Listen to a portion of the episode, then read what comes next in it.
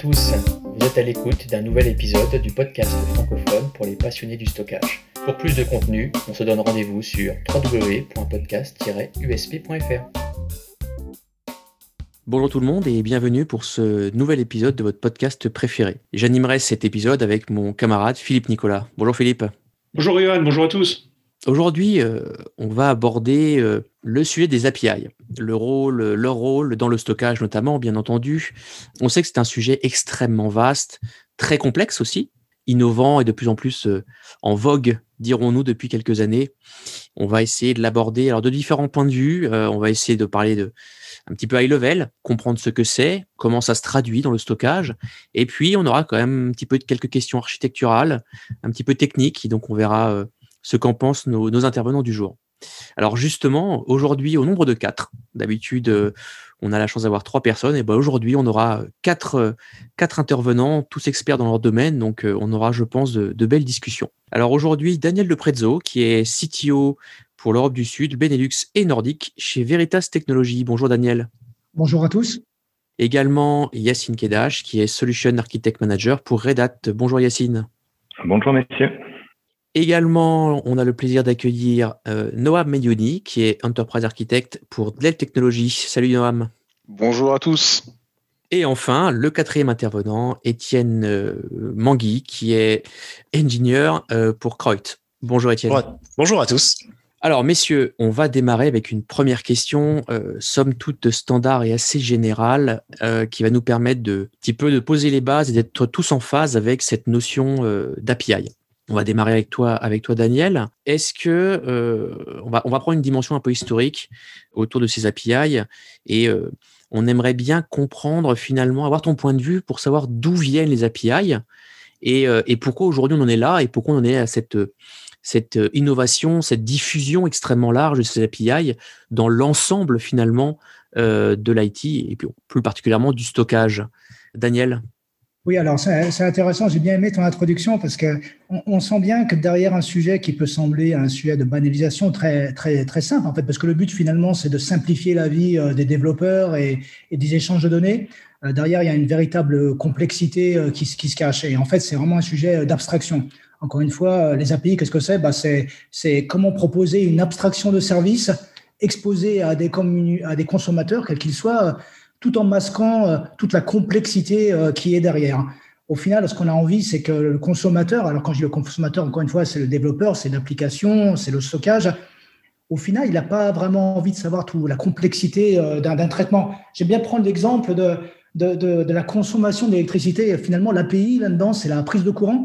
Et derrière, il y a une complexité extrême parce que le courant, il faut le produire, il faut le transporter, il faut le réguler. Et au final, l'utilisateur, donc le consommateur, l'être lambda, ils, sont un pays, bah, c'est la prise de courant et ils ne se posent pas euh, toutes ces questions. Donc, c'est vraiment un vecteur incontournable du développement et de l'accélération de la transformation numérique. C'est-à-dire qu'on veut vraiment que chacun puisse disposer de jeux de données, de vision sur le stockage, de vision sur l'information, sans se préoccuper euh, d'un tas euh, de, de, toute la complexité qu'il peut y avoir derrière. Alors l'utilisation, on va le trouver soit en interne, soit en externe. Alors en interne, typiquement, l'utilisation, c'est de désiloter euh, ce que l'on va trouver dans l'entreprise. En fait, chaque, euh, organisation d'entreprise qui manipule un certain nombre d'informations, de données sur du stockage différent, sur des outils différents.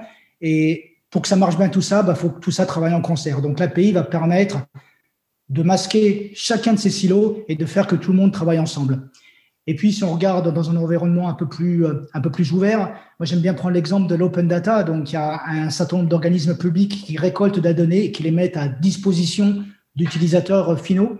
Et ces utilisateurs, encore une fois, ils ont juste besoin de les utiliser. On va retrouver typiquement euh, les API cartographiques. Là, vous savez, ces plugins que l'on retrouve euh, euh, quand on a sur Airbnb, par exemple, où on peut géolocaliser bah, où se trouve l'appartement qu'on a envie de louer. Alors évidemment, les API, il y en a toute une sorte. Il y a des API un peu plus historiques au niveau des systèmes d'exploitation, au niveau des langages de programmation. C'était le fameux include stdio.com du langage C. Euh, au niveau des langages des systèmes d'exploitation, c'est comment faire marcher un périphérique. Mais aujourd'hui, je pense qu'on va plutôt parler euh, des API d'infrastructure et des API des services web qui vont vraiment amener euh, des services et accélérer la transformation numérique. Donc, au final, l'idée même de l'API, elle, est très vieille, elle est presque vieille comme le monde. Je dirais que l'API dans l'IT, elle a été probablement lancée par Microsoft avec ses API pour développer des applications MS Windows, donc en 1980 et quelques. Mais je dirais que la naissance de l'API moderne, de ce qu'on entend aujourd'hui, c'est vraiment la, c'est vraiment la cloudification. Et, et probablement, je pense qu'Amazon, avec Amazon Web Service en 2005-2006, avec euh, ce service web nouveau, de dire bah, on peut stocker euh, dans le cloud avec du, S3, en fait un protocole S3, Simple Storage Service, et qui la création de cette API euh, presque universelle, presque un standard de fait, la RESTful API, qui va par des actions, des commandes très très simples, permettre vraiment d'échanger des objets, des fichiers et de l'information. Voilà merci beaucoup Daniel, c'était très très complet et, très intéressant pour cette euh, première introduction. Euh, Yacine, est-ce que tu as quelques mots à rajouter à ce que Daniel vient d'expliquer ou, finalement c'était euh, complet à 100% oui, volontiers. Alors c'était effectivement très bien illustré et je pense que là, Daniel nous a fait effectivement, nous a vraiment bien décrit les usages et la genèse. Moi, j'aimerais juste revenir sur un point justement sur l'émergence des API REST. Euh, parce que ça, je pense, c'est quelque chose qui a, qui a, bouleversé les usages d'aujourd'hui. Hein. Et effectivement, c'est quelque chose qui est arrivé fin des années 90 euh, au travers d'un scientifique et un chercheur qui s'appelait Roy Fielding et qui a, qui a été l'un des premiers justement déjà à travailler et à optimiser la syntaxe d'HTTP, le protocole en lui-même et qui, du coup, euh, sur son doctorat, a fait euh, et la description des API REST et, et du, de, de, de, la standardisation euh, que l'on utilise quasiment tous aujourd'hui. Et ça, je pense que ça a été vraiment le T0 de la démocratisation des API. Et moi, j'ai en mémoire, justement, Daniel en a parlé tout à l'heure, la partie Amazon et surtout ce qu'on a appelé le premier mandat API. Euh, c'est quand justement le CEO d'Amazon, euh, Jeff Bezos, a dit à tout, tout le monde, tous ses développeurs, maintenant l'API c'est le standard, vous devez interopérer, échanger les données à travers des API REST et une description de l'API, et vous devez systématiquement penser que tous ces développements peuvent être demain ou après-demain utilisés et ouverts vers le monde extérieur. Et aujourd'hui, c'est vraiment quelque chose de, fondamental et qui, moi, a bouleversé, je pense, toute la donne. Et c'est pour ça qu'on voit une telle croissance et un tel usage exponentiel des API. On parle même d'API et d'économie du monde de l'API. Donc, c'était juste pour, amplifier un petit peu ce point-là, parce que je pense que c'est vraiment quelque chose, un élément majeur des, dernières décennies. Merci beaucoup Yacine. Alors justement, c'est très intéressant puisque tu as cité et tu as parlé des, des API REST notamment. Et, du coup, euh, c'était une notion que je voulais aborder également euh, avec toi peut-être Noam.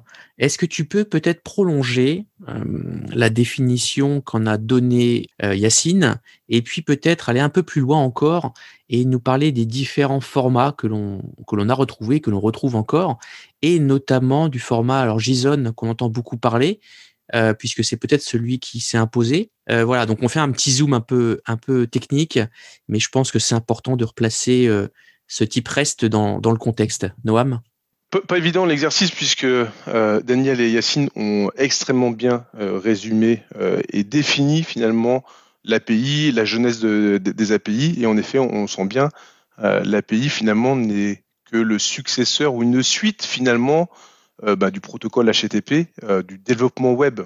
D'accord? Donc, il euh, faut bien se positionner là-dessus. L'API aujourd'hui, ils nous permettent surtout de pouvoir rendre, et surtout pour l'utilisateur final, quelque chose de simple et d'agréable. Donc aujourd'hui, un utilisateur, quand il est sur son smartphone, il ne va pas ouvrir 36 pages web ou applications pour retrouver une information qu'il pourrait trouver finalement dans une, application euh, unique et avec euh, une seule interface. Donc on est vraiment dans le euh, user-centric quand même quand on parle d'API. Après, moi, l'API, il y a peu de temps, j'avais évoqué ce sujet-là avec des collègues et j'avais trouvé une autre image aussi. C'était, vous en rappelez tous, je pense, hein, mais dans Star Wars, vous avez C3PO, d'accord, qui est le droïde protocolaire. Et qu'est-ce qu'il fait?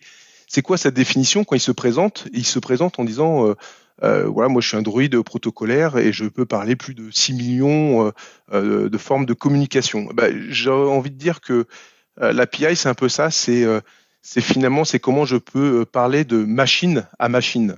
D'accord? Donc c'est comme ça que moi je positionne, en tout cas mon point de vue des API, c'est la communication euh, entre machine et machine. Et, aujourd'hui, c'est vrai que l'API, on retrouve ça dans plein d'usages quotidiens. Hein.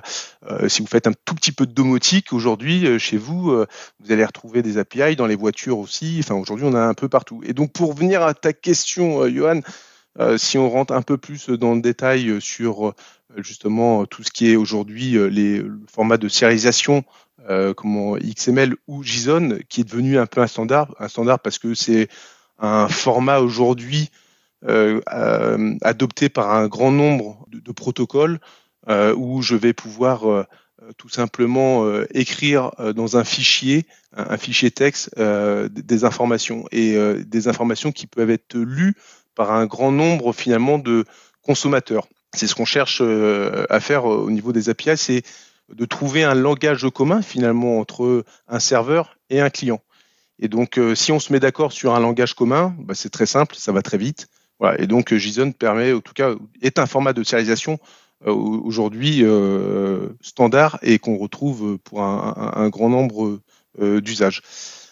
Que te dire sur comment les, API restent? En effet, on a eu on a eu au début quand même dans, les API, dans l'histoire des, API, on a eu plusieurs plusieurs initiatives dans les dernières, euh, notamment sur la partie euh, XML RPC, on a eu ces premières initiatives qui étaient un peu lourdes, notamment aussi sur la partie swap également.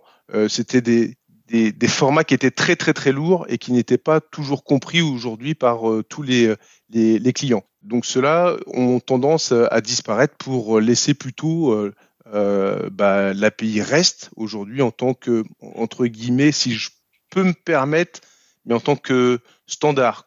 Hein, il n'y a pas encore de normes définies, enfin je pense qu'on le verra après, mais en tout cas aujourd'hui l'API REST euh, est, le standard euh, parce qu'on va se baser énormément bah, sur un langage HTTP où on connaît tous les codes de communication HTTP.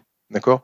Donc du coup c'est beaucoup plus simple de, euh, d'avoir un protocole commun et HTTP est vraiment le euh, protocole commun le plus standard, euh, le plus répandu euh, aujourd'hui dans, nos SI et, je dirais même voir au-delà. Donc, donc voilà, donc c'est pour ça qu'aujourd'hui, quand le client négocie un, protocole d'échange entre bah, son client et lui, bah, le, le protocole HTTP paraît le plus pertinent et d'où finalement aujourd'hui ce qu'on retrouve le plus souvent, c'est-à-dire les API REST. Merci, euh, merci Noam.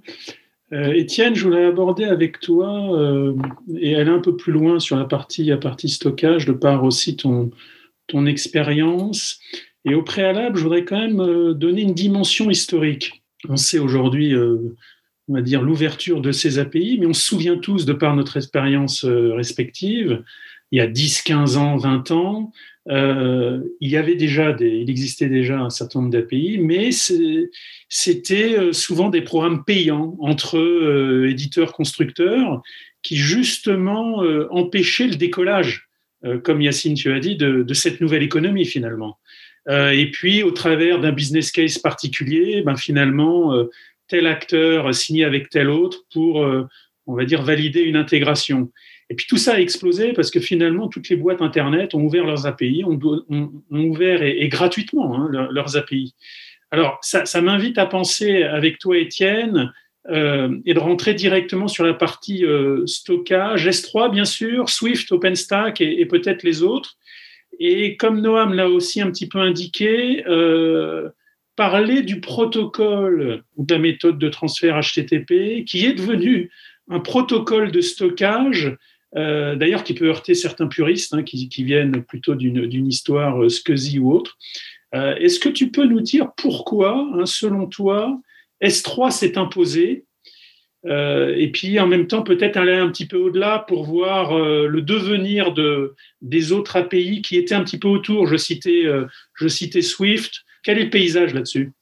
Pour mettre un petit peu dans le contexte, AWS a quand même été le premier à proposer une API de, stockage objet dans Public Cloud. Alors, en 2006, ils ont lancé euh, trois produits et S3 en fait faisait déjà partie euh, des trois premiers produits lancés. C'est toujours été au, cœur de leur offre. Euh, justement, en préparant le podcast, je me suis, posé la question de savoir pourquoi S3 a été devenu finalement le standard, mais aussi pourquoi pourquoi les autres API de stockage Amazon sur le blog, sur le fichier, ne sont pas devenus le standard, contrairement à, à S3. Et je pense que la, grande différence de S3 par rapport au reste est que S3 peut être utilisé de manière complètement indépendante. Si chez vous, vous avez, euh, vous avez un NAS, vous avez juste à brancher votre compte Amazon et vous allez pouvoir directement pousser vos backups dans le stockage objet Amazon. Si vous utilisez le stockage bloc, bah, forcément, avec ça, il va vous falloir la partie compute qui va aussi forcément demander du réseau. Donc, il y a tout cet écosystème qui vous bloque un petit peu, là où sur la partie object storage, on a vraiment une indépendance, ce qui va permettre à tout un tas d'acteurs autour du stockage objet de venir se brancher et de proposer des services au-dessus d'Amazon S3. Je pense que ça a vraiment été euh, l'une des grandes forces euh, pour Amazon S3. Et la question de savoir pourquoi est-ce que l'API S3 est devenu le, standard euh, de fait par rapport à d'autres alternatives, je pense que ça s'explique avant tout par la précocité de l'offre Amazon qui a été lancée en 2006, là où ses gros concurrents sont arrivés en 2010, il me semble, pour Google et, Microsoft. Et finalement, quatre ans, bah, c'est déjà énorme. Et même les projets open source qui ensuite se sont lancés, je pense par exemple à OpenStack Swift ou à Ceph, vont toujours proposer deux API qui vont être S3 ou Swift. À ma connaissance, il n'y a pas d'autres API, on va dire grand public, euh, pour le stockage objet. L'API Swift, j'ai quand même plutôt l'impression qu'elle se contente un peu de suivre ce qui est proposé par S3 en s'en inspirant grandement. Ah non, je pense pas qu'il y ait vraiment d'innovation du côté de l'API Swift. Noam, là-dessus, euh, qu'est-ce que tu, veux rajouter sur cette partie un petit peu euh, S3 et, finalement son rôle dominateur, si on peut dire?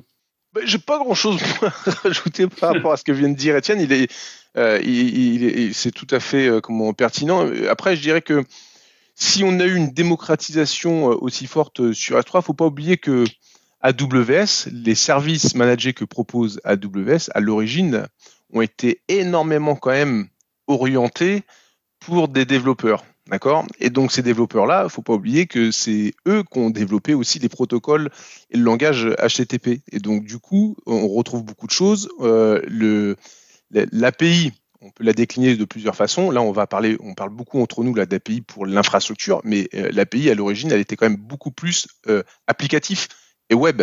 Et donc, du coup, c'est pas étonnant si on retrouve euh, comment ces API, comment chez ces hyperscalers, parce que ils sont quand même très développeurs ces gens-là, et un peu moins quand même dans, le dur, on va dire entre guillemets, sans être péjoratif, sur l'infrastructure. Donc, du coup, euh, je ne suis pas étonné de retrouver en effet euh, que ça soit démocratisé avec, euh, avec du S3 par exemple. Après, le fait de, pouvoir en effet adopter tout de suite les API au niveau stockage, et notamment S3, tout simplement aussi faciliter la, mise en œuvre.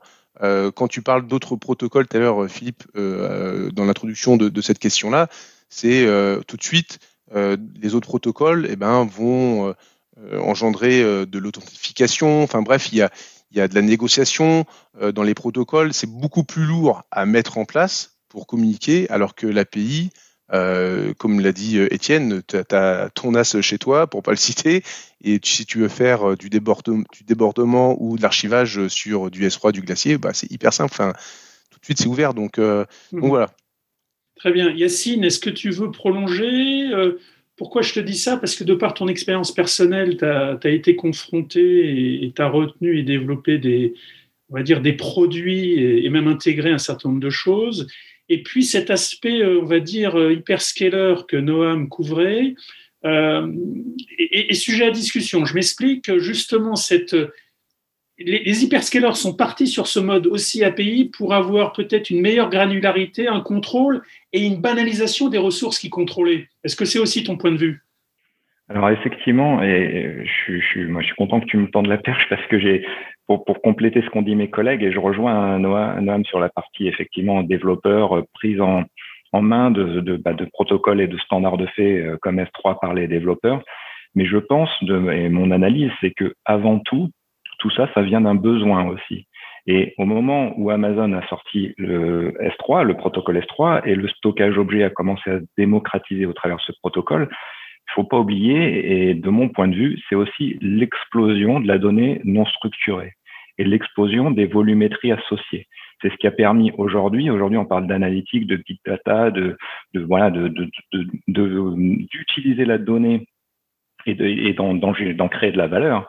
Tout ça, ça a été et c'est possible aussi grâce au stockage objet. Donc moi je pense que, que le S3 est devenu un standard de fait parce qu'ils étaient précurseurs, c'est vrai, parce que les développeurs savent manipuler ce type de protocole très facilement, c'est vrai aussi. Mais je pense, et il faut pas oublier, que c'est aussi parce qu'aujourd'hui, quand on veut manipuler des dizaines et des dizaines de pétaoctets, clairement, tout ce qu'on connaît dans le monde du stockage, que ce soit le mode bloc ou un file system POSIX distribué, à cette échelle-là, ça ne fait pas le job. Euh, et je peux prendre un exemple concret, puisqu'effectivement, dans une précédente vie, euh, j'ai travaillé pour des fournisseurs d'accès Internet, par exemple, sur des très grosses plateformes de messagerie. Et pour vous donner une métrique, par exemple, sur tous les mails que l'on reçoit tous les jours, euh, il y a nous, on a fait des statistiques là-dessus. Il y a 20% qui correspondent à de la donnée chaude qu'on stockait justement sur du, bah, du stockage haute performance de type bloc il y a 80% des mails que l'on reçoit qui sont archivés avec des documents, des vidéos, des, PowerPoint, etc., qui sont de la donnée froide et que l'on décharge sur euh, justement du stockage objet au travers le protocole S3. L'économie et l'agilité associée, elle est absolument énorme pour ce type de use case, par exemple. Alors Yacine, c'est intéressant ce que tu dis parce que ça m'invite à un petit peu étendre euh, la question euh, du standard, d'S3, du stockage objet euh, qui, est très lié quand même au cloud, avec cette, cette quête d'une API universelle. Et, tout simplement, puisqu'à un moment donné, quand on commence à, à, considérer des environnements très conséquents, cette notion d'universalité est primordiale, à la fois pour réduire les coûts et puis, on, le disait, vraiment avoir une approche très très simple et rapide. Qu'en est-il de cette, de cette quête, si je peux dire, hein, de cette volonté de, d'aller vers une API universelle? On parlait donc d'S3. La SNIA avait lancé CDMI. Pourquoi ça n'a pas décollé finalement hein Pourquoi on n'a pas un standard euh, qui n'est pas de fait, mais plutôt industriel? Daniel, qu'est-ce que tu peux, comment tu vois ça? Bah moi, je vois ça. Euh, déjà, je, suis complètement en ligne avec tout ce qui a été jusqu'à maintenant, donc je vais faire un peu la redite. Mais euh, le problème, c'est que s'il n'y a pas d'innovation, pourquoi ne pas utiliser ce qui marche déjà et ce qui est déjà un standard de fait? En, fait, c'est ça le problème. Donc, un peu, j'aime bien prendre des exemples, de même que Ethernet euh, a été devenu un standard de fait pour le réseau, S3 est devenu euh, un standard de fait si on parle API. Euh. Donc, comme le disait tout à l'heure, je ne sais plus qui, mais effectivement, Swift aujourd'hui se positionne un peu en suiveur. Donc, lorsqu'on développe quelque chose, lorsque voilà, une startup développe quelque chose, un nouveau service, de toute façon, son intérêt, c'est que beaucoup de monde puisse l'utiliser. Donc pourquoi aller risquer d'utiliser une API que peu de monde va comprendre ou parler, là où en utilisant du S3, de toute façon, on va s'ouvrir à une, on va s'ouvrir complètement au monde. Donc aujourd'hui, moi je pense que mhm. euh, euh, ces initiatives euh, de, standardisation, elles sont très bonnes, d'universalisation, mais, mais il faut qu'on apporte quelque chose de plus. Parce que sinon, il n'y a aucune raison de bousculer le standard de fait. Et aujourd'hui, clairement, Amazon est arrivé avant tout le monde il a proposé quelque chose de simple, d'efficace. Tout le monde s'est engouffré là-dedans. Donc, euh, euh, je, ne vois pas personnellement pourquoi, euh, si, on ne fait pas quelque chose de différent, de complètement disruptif, il n'y a, aucune raison de bousculer cette API aujourd'hui, parce que finalement, elle marche bien. voilà. Alors peut-être que demain, on va avoir des use cases complètement nouveaux que S3 ne sera absolument pas, ne pourra pas gérer. Et là, effectivement, on va peut-être se poser la question de se dire, bah, maintenant, est-ce qu'il ne faut pas créer une API universelle? Qui va être capable de faire tout ce que S3 faisait, mais un peu plus, et que tout le monde va pouvoir euh, utiliser. Donc, euh, c'est un peu la loi de l'évolution. Hein. C'est pas forcément euh, ni le plus intelligent ni le plus ni le plus fort qui survit. C'est le plus malin. Et là, la malignité, l'arrivée du fait d'arriver le premier, d'aller très vite s'imposer sur le marché, d'être suivi en fait, hein, parce que c'était nouveau, il y avait personne d'autre. Et maintenant, bah, pour aller déraciner ça, ça va être très très très compliqué. Donc oui, cette initiative a été lancée, je crois, en 2012, c'est ça, un truc comme ça. Euh, ça me rappelle d'autres euh, initiatives de standardisation qui, qui, euh, qui, ont été infructueuses, en fait. Tant qu'il n'y aura pas de, de grosses innovations, de révolution dedans, moi, personnellement, mon avis, c'est qu'il n'y aura pas, c'est qu'S3 va rester là, là pour rester un bout de temps. Oui, de toute façon, ce qu'on voit, c'est qu'S3 a déjà eu un certain nombre, on va dire, d'extensions. et de son omniprésence finalement lui confère son, ce rôle d'API universel finalement.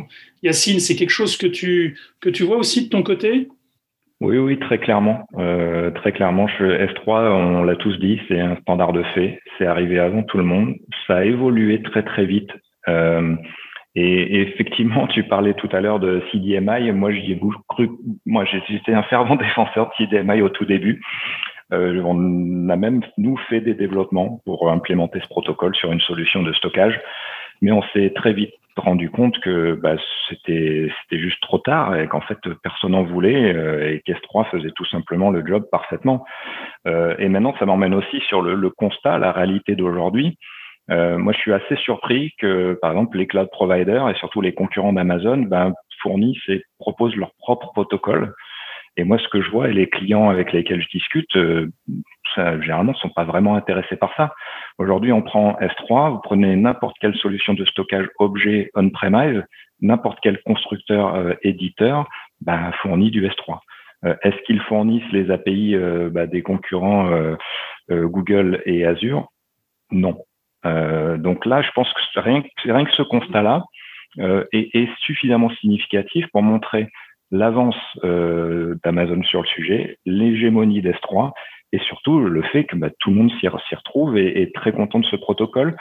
Et ce qui fait que toutes les, les, les autres, les tentatives même de standardisation, hein, euh, ou voire de normalisation, bah, c'est des processus longs euh, et c'est des processus qui, à mon avis, euh, dans le monde de dans le monde dans lequel on vit aujourd'hui, on ne peut plus se permettre de d'attendre trois ans pour avoir une norme, pour avoir un standard. Ça, bouge trop vite. Et ce qui fait que tout le monde est très satisfait d'un standard de fait qui s'établit. Et c'est, à mon avis, ce qui fait et le succès d'S3 et qui risque de perdurer puisque ça évolue encore très régulièrement d'un point de vue fonctionnel. Oui, Yacine, ce qu'on voit, je te rejoins complètement et je pense que tout le monde partage ce point de vue-là, c'est que euh, il suffit aujourd'hui de rajouter une couche d'API S3 sur presque n'importe quel stockage pour en faire un stockage objet, puisque finalement cette notion de stockage objet qui avait une définition interne est devenue une définition euh, de mode d'accès. Et, aujourd'hui, quel que soit le stockage qui est derrière l'API, bah finalement on est capable de, de l'exposer.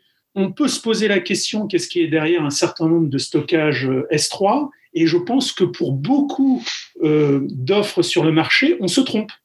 On se trompe parce qu'il est tellement facile de mettre un S3 sur un AS. Hein, au travers de, de simples téléchargements de, de, produits open source sur le marché, et puis finalement on transforme, on transforme son service. Euh, Noam, justement, sur cette partie-là, comment tu vois cette, cet aspect euh, universalité? Tu confirmes un peu ce, que, ce que les autres disaient? Oui, tout à fait. Après, euh, après, il y a quand même quelques initiatives, notamment de la Linux Foundation, depuis quelques années quand même, pour euh, porter euh, une initiative euh, autour des, API, avec comme ambition bah de, de créer une sorte de best practice, de guideline, de manifeste autour des spécifications agnostiques, que les API soient portables et qu'elles soient ouvertes, parce qu'elles ne sont pas toutes ouvertes, hein, d'accord euh, basé, euh, comme en effet, comme on le disait au tout début, basé du coup sur une architecture euh, REST, d'accord? Donc ça, il y a des initiatives quand même qui sont menées.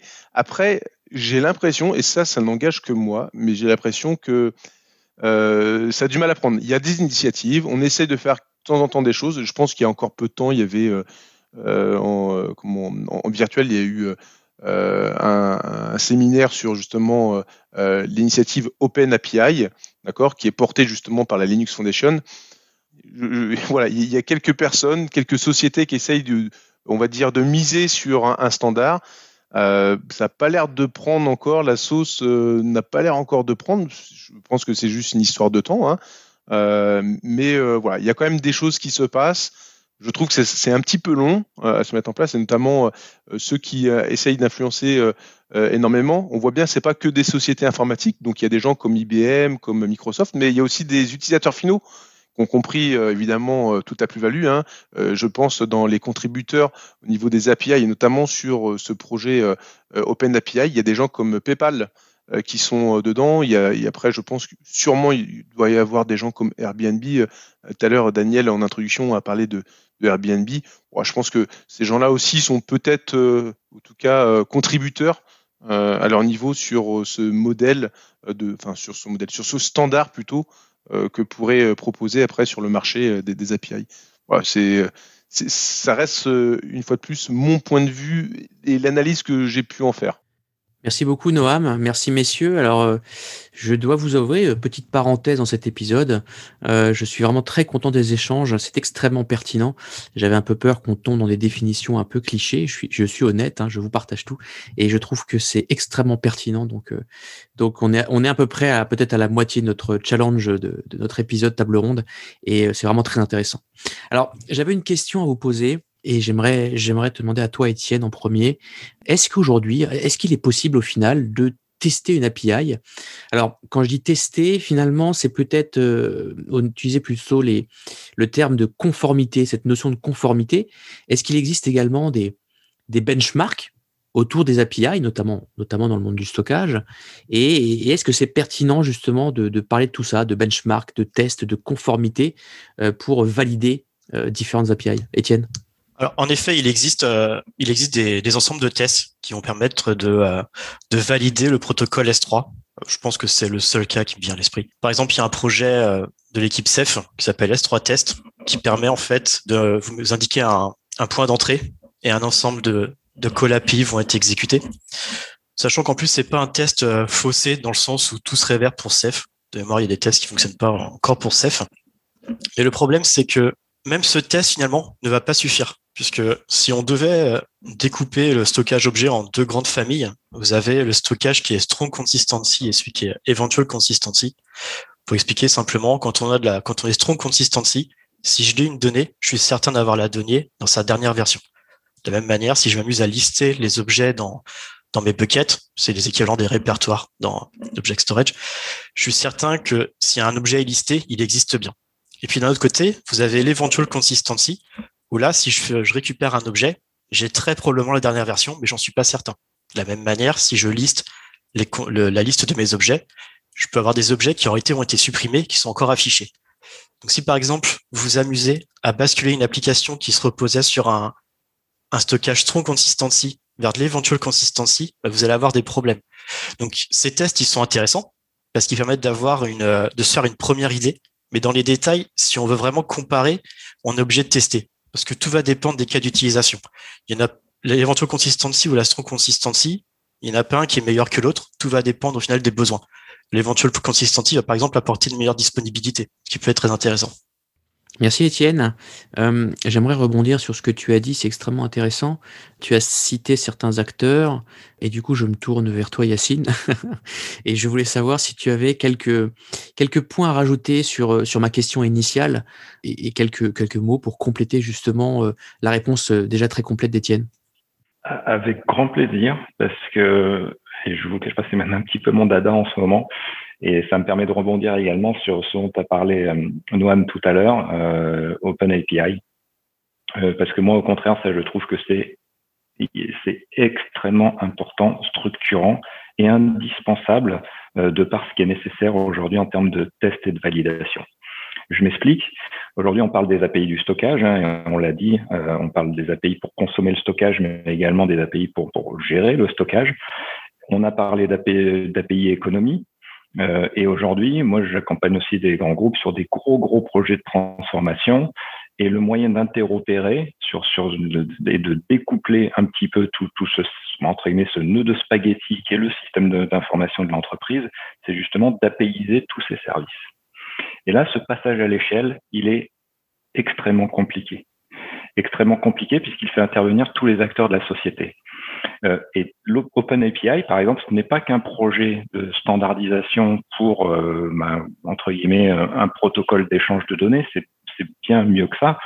C'est une façon de spécifier et de faire le, les specs en fait des API en elles-mêmes, et donc de contractualiser et de définir ce qu'on appelle un, contrat d'API pour voir justement comment on va devoir implémenter cette API et comment on va pouvoir la consommer. et ça, ça change tout parce que ça permet déjà aux, personnes métiers fonctionnelles bah, de décrire les specs dans, dans, un langage que le développeur va pouvoir implémenter et surtout de pouvoir rentrer tout ça dans une chaîne de CI/CD et de pouvoir perpétuellement et continuellement bah, tester et valider que l'implémentation, ce qu'on appelle le provider de l'API, bah, ne dérive pas des specs.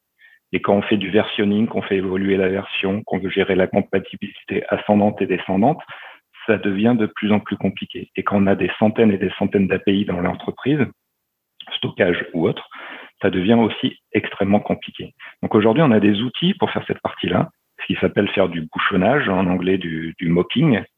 Et justement, si, on regarde un peu, ben, comme par hasard, on trouve euh, des descriptions des API S3 sous, euh, avec des, des, des, contrats de spécification Open API.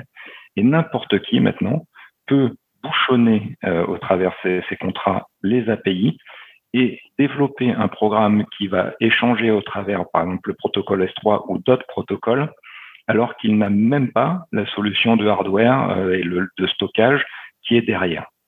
Et je veux juste citer un projet communautaire euh, et 100% open source que moi j'aime bien, qui couvre vraiment ce périmètre, la partie mocking et testing, qui s'appelle Microx, euh, microcks.io.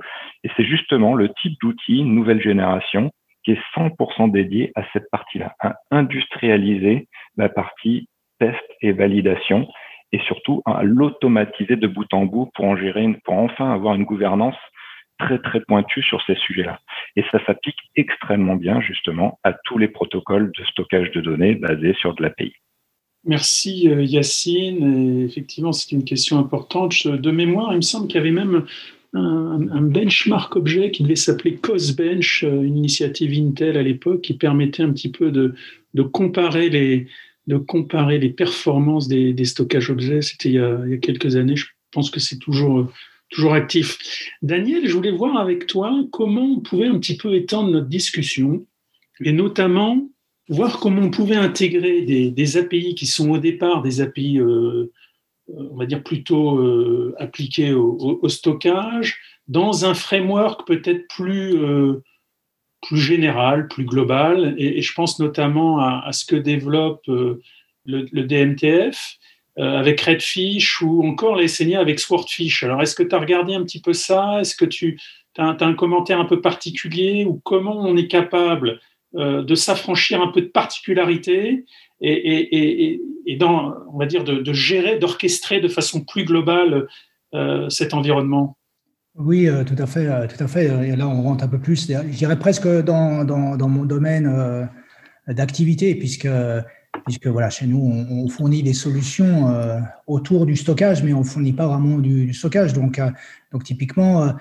ces, API vont nous permettre, comme tu l'as dit, hein, d'intégrer euh, des notions du stockage autour de l'application. Et l'application, euh, pour nous, ça va être typiquement la data protection avec tout, sous toutes ses formes. Et quand je dis toutes ces formes, effectivement, on va, on va parler de, de, réplication, de provisionnement, de mise à disposition de machines virtuelles qui vont attaquer du stockage, de, de cross-charging si on part de, de, capacity planning, de mesures de mesure de la bonne santé au niveau performance. Donc, c'est vraiment d'aller récupérer des informations. On, ne va plus être dans le, dans le transfert de données, pour le coup, ni dans l'écriture, ni dans l'effacement, ni dans la récupération. On va vraiment être dans euh, l'utilisation euh, de ces données. Et, euh, donc, ces API vont nous permettre d'aller plus loin.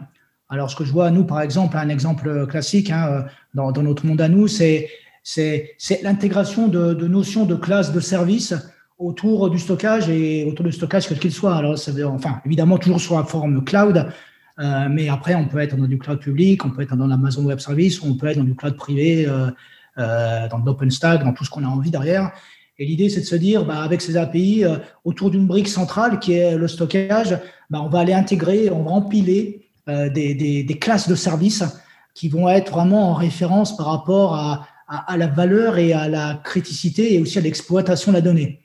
Encore une fois, si je reviens dans mon, dans mon domaine à moi, si on parle le plus difficile, enfin le plus difficile, il y a des choses qui sont difficiles et qui au final se révèlent être simples et des choses simples qui se révèlent être difficiles. Et une chose qui peut sembler très compliquée, c'est la cartographie euh, de la donnée et son utilisation, la classification. Parce qu'on ne sait jamais par quel bout prendre. Donc typiquement, on n'a pas envie d'aller scanner euh, tous les stockages, on n'a pas envie d'aller redévelopper un truc complet euh, pour, pour interroger, pour savoir qui utilise quoi, qui a bougé quoi. Et puis, on, on peut se dire, bah, au final, est-ce qu'on ne faisait pas déjà ça dans le passé euh, et on faisait euh, ce qu'on appelle bêtement de la sauvegarde? Et euh, c'était pas une mauvaise idée la sauvegarde au final, hein, sauf que ça a longtemps été perçu comme un centre de coût. La sauvegarde, c'est chiant, excusez-moi du mot, c'est un centre de coût, c'est un truc qu'on fait parce qu'on n'a pas le choix, c'est l'assurance. Et puis là, on se dit, bah, si on empilait des services sur cette sauvegarde, parce que la sauvegarde, finalement, elle va toucher toutes les données, qu'elle soit dans, le cloud, euh, public, privé, euh, qu'elle soit sur, du, euh, sur, sur de, de l'architecture plus traditionnelle, Et donc, elle va savoir qui a accédé à la donnée, quand, comment, pourquoi, qu'est-ce qu'il y avait dans cette donnée. Et donc, du coup, là-dessus, on va pouvoir développer bah, du service autour de la donnée. Donc, le service, effectivement, ça va être déjà la base qui est la refacturation, c'est-à-dire comprendre combien elle coûte, qui l'utilise, pourquoi. On va pouvoir aussi la sécuriser, on va pouvoir la répliquer pour aller automatiser des processus de disaster recovery. On va pouvoir faire de l'analytics, du provisionnement. On va pouvoir faire plein de choses en fait. Donc, du coup, ce centre de coût qui était euh, la sauvegarde, qui était vu comme euh, vraiment un truc qu'on fait, ben, ça va être une première brique centrale sur laquelle on va aller greffer un nombre de services qui vont servir à toute l'entreprise, à toute la société, pour pouvoir encore une fois tirer parti de cette donnée pour la valoriser en fait. Et, et là, on a vraiment transformé la notion de centre de coût vers un centre de service grâce à ces API. Donc nous, c'est vraiment comme ça qu'on le voit aujourd'hui, c'est de se dire, OK, la donnée, euh, c'est bien, la donnée contient l'information, c'est fait pour l'utiliser, c'est fait pour la faire vivre, c'est fait pour faire vivre l'entreprise, pour développer, pour faire du business. Et grâce à ça, grâce à cette API, enfin avec ces API, on va pouvoir aller un peu plus loin et vraiment aller fournir euh, du service. Voilà, c'est comme ça que je le vois personnellement. Très bien, Daniel. Noam, avec toi, justement, puisque euh, tu portes une casquette aussi de, fournisseur d'infrastructures et assez variée, hein, entre euh, des gammes très, très, on va dire, euh, éloignées de par leur rôle dans l'infrastructure. Comment tu vois cette, cette intégration plus globale d'API sur un, management, on va dire, très, très large, justement? Hmm. ah, C'est la difficulté, en effet, elle est là. Yacine, tout à l'heure, l'a souligné sur euh, euh, les, les, cas d'usage sur lesquels ils travaillent en ce moment, les, grosses transformations de, de, nos clients.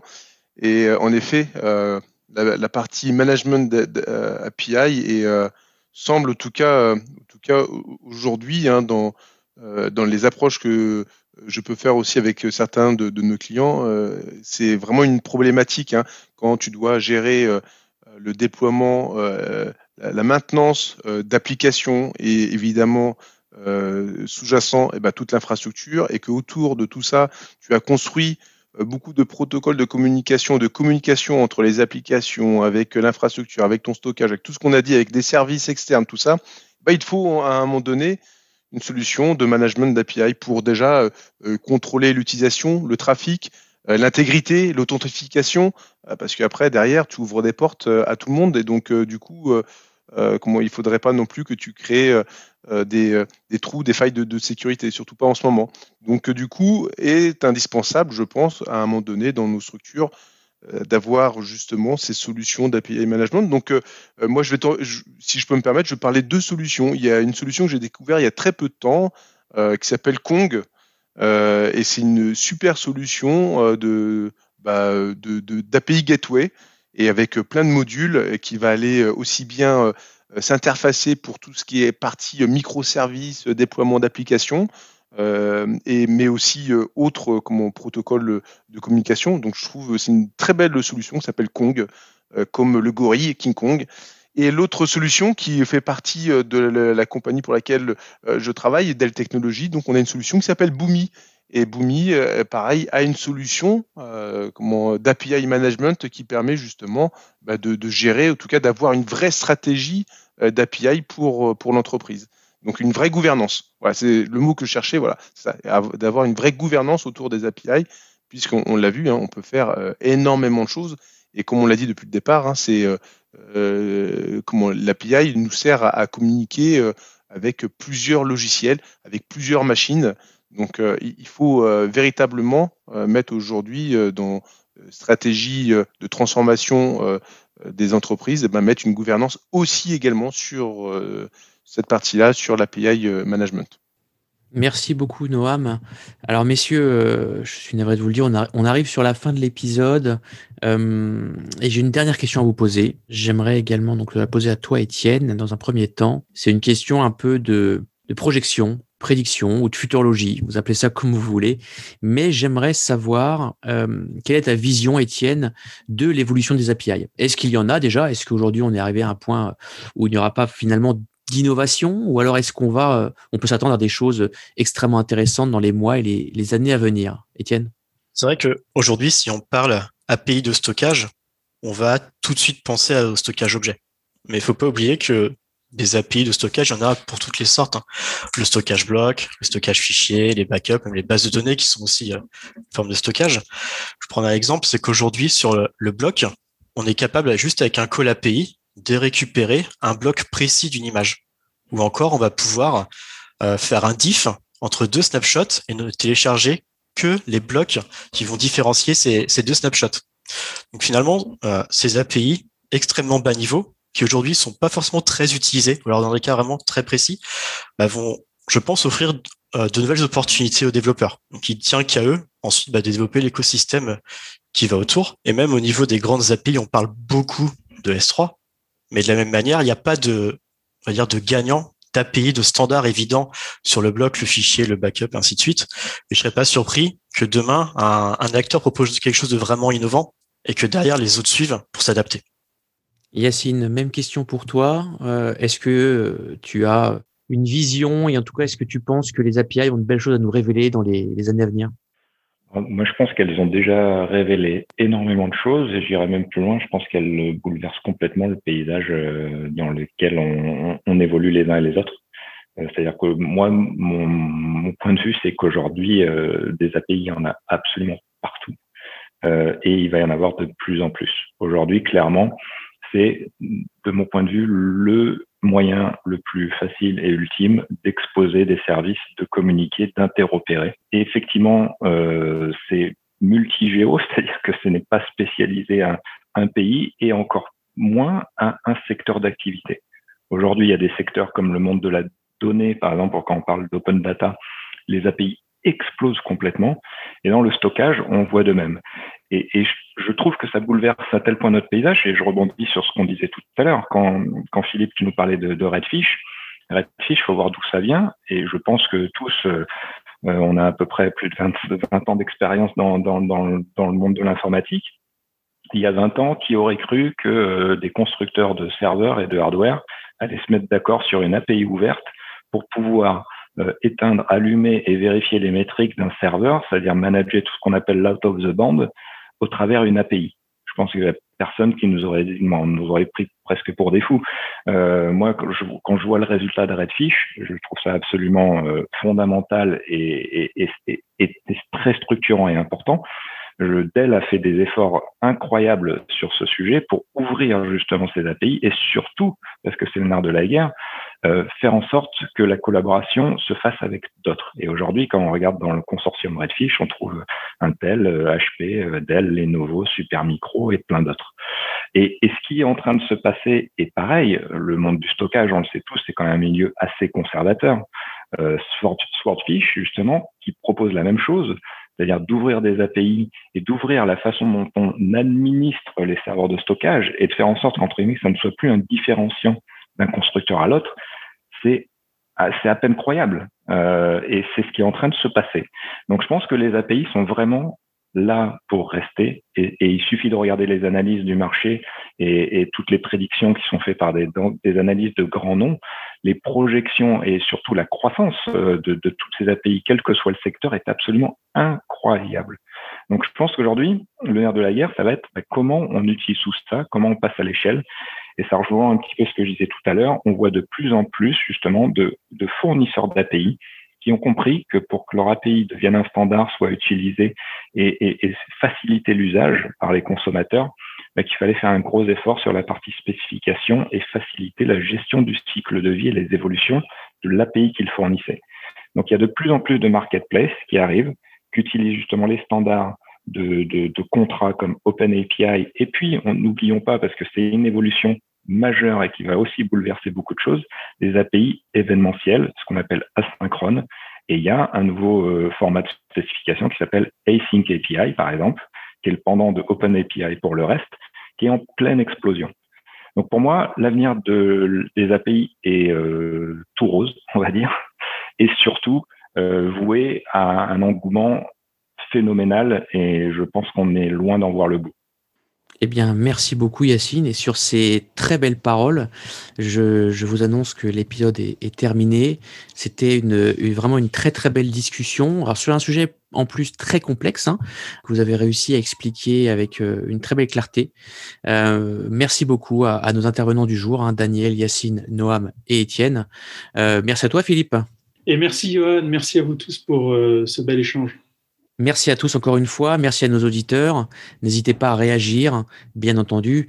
Et je vous demanderai de rester bien à l'écoute, hein, puisque euh, nous aurons très prochainement euh, quelques surprises pour vous, euh, notamment des entretiens exclusifs avec Guillaume Delanchir, qui est directeur général de NetApp France.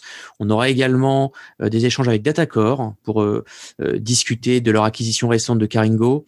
Et puis Vast Data également, qui vient d'ouvrir sa filiale française, et plein d'autres surprises qui, qui arrive. Euh, je ne vous en dévoile pas trop, mais je vous demande de rester à l'écoute surtout. Voilà. Avec Philippe, nous vous souhaitons une, une très bonne continuation et on se retrouve très prochainement. Prenez soin de vous, de votre famille et bien entendu de votre business. Salut les amis